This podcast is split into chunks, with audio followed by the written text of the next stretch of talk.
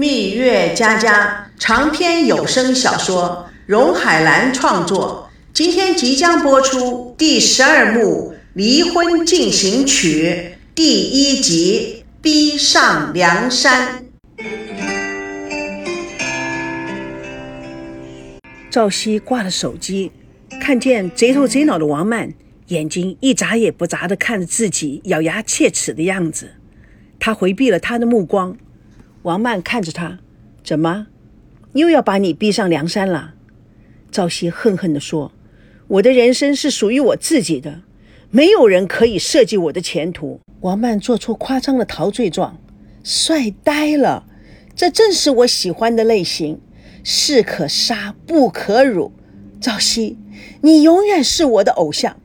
赵熙按摩了自己的太阳穴，不满意的看了王曼一眼。他怎么感觉到王曼有一点幸灾乐祸的样子？他肚子里的一团火也没处放，所以他用了很不高兴的声音说：“以后进门请先敲门，直接闯进来是很没有礼貌的。”王曼悻悻地说：“是赵部长，领导，这是我整理出来的报告。你现在要看呢，还是要我敲门再进来一次呢？”赵熙心烦意乱。没有注意到王曼的讽刺口气，他随手接过报告，见王曼没有走的意思，我先看看，没什么事，你先出去忙吧。王曼看着赵熙，内心深处激起千层浪。他本来想说什么，但是看着赵熙低手伏案，看也不看着他，他只有委屈的出去了。赵熙拿出了手机拨电话。孙娜正好在哈哈大笑，一听是赵熙的声音，立刻转成没好气的：“干嘛？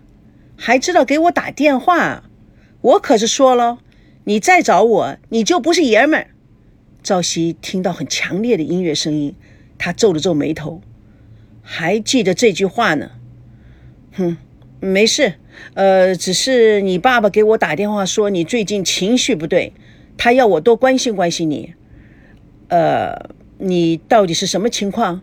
你这几天在忙什么呢？哼，如果我爸爸不给你打电话，你就不和我联系了，是吗？嗯，这最近听说你没上班，孙娜很不高兴，心情不好，休息休息。那你现在在家吗？孙娜听了有点心虚，眼睛一转，我在哪里？跟你有关系吗？没有关系了吗？那好，最近高培志跟你有联系吗？孙娜看了一眼身边的高培志，反击：“王曼还在你办公室里吗？”赵熙觉得有点奇怪，没有，刚刚出去。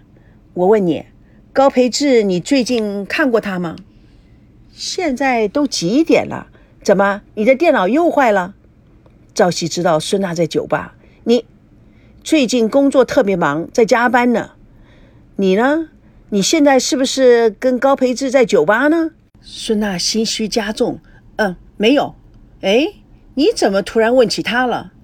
赵熙心凉了。呃，没什么。这几天都联系不上他。这样啊，那你就打电话到他家去吧。坐在旁边的高培志向孙娜眨眨眼。孙娜玩笑的用手。把他的脸别了过去，高培志轻跳的耸耸肩。赵熙诺诺地说：“孙娜，我再问你一次，你这两天真的没有跟高培志见面？”孙娜故作生气状：“你有什么资格这样一而再、再而三的问我？”那好吧，两人突然陷入了沉默。赵熙没话找话：“奶奶这两天老唠叨着你。”可能是想你了，孙娜的声音冷冷的。我跟奶奶已经约好明天见了。什么？你跟奶奶已经约好了？怎么？有什么意见吗？哦，没，没什么。明天见。你公司要忙，没空也没关系。反正我是去看奶奶的。孙娜挂断了电话，一抬头看到高培志正好看着他，他突然觉得。高培志的眼神那么邪乎，孙娜有一种不安的情绪突然涌上来，她心里嘀嘀咕咕：怎么觉得这么怪怪的？可乐跳着月亮步到了他们面前，眼睛之中闪烁着神秘的狡猾。怎么样？要不要再来一杯呀？赵熙瘫坐在座椅里，看着办公桌上惨白的日光灯。孙娜，你为什么要骗我？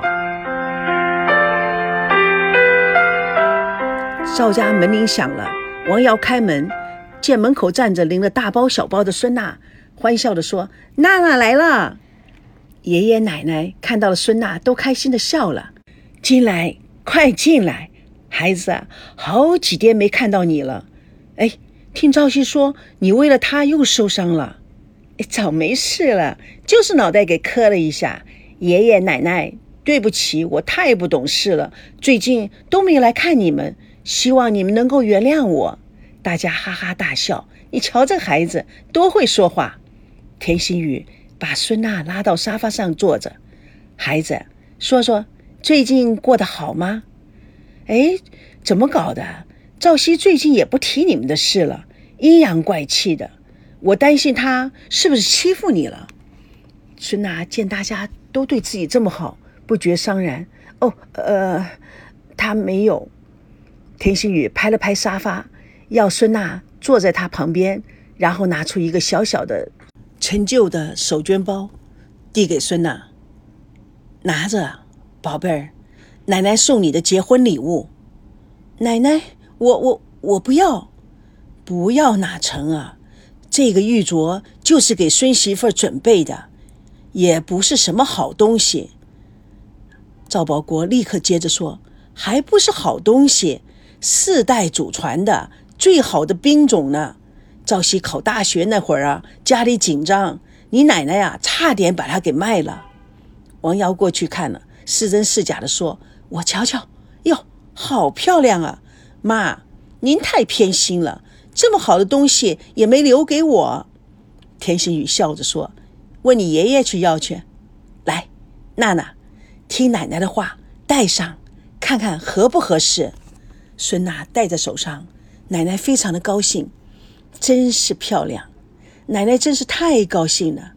娜娜，你知道奶奶总是感谢上苍，给奶奶这么好的一个孙媳妇儿。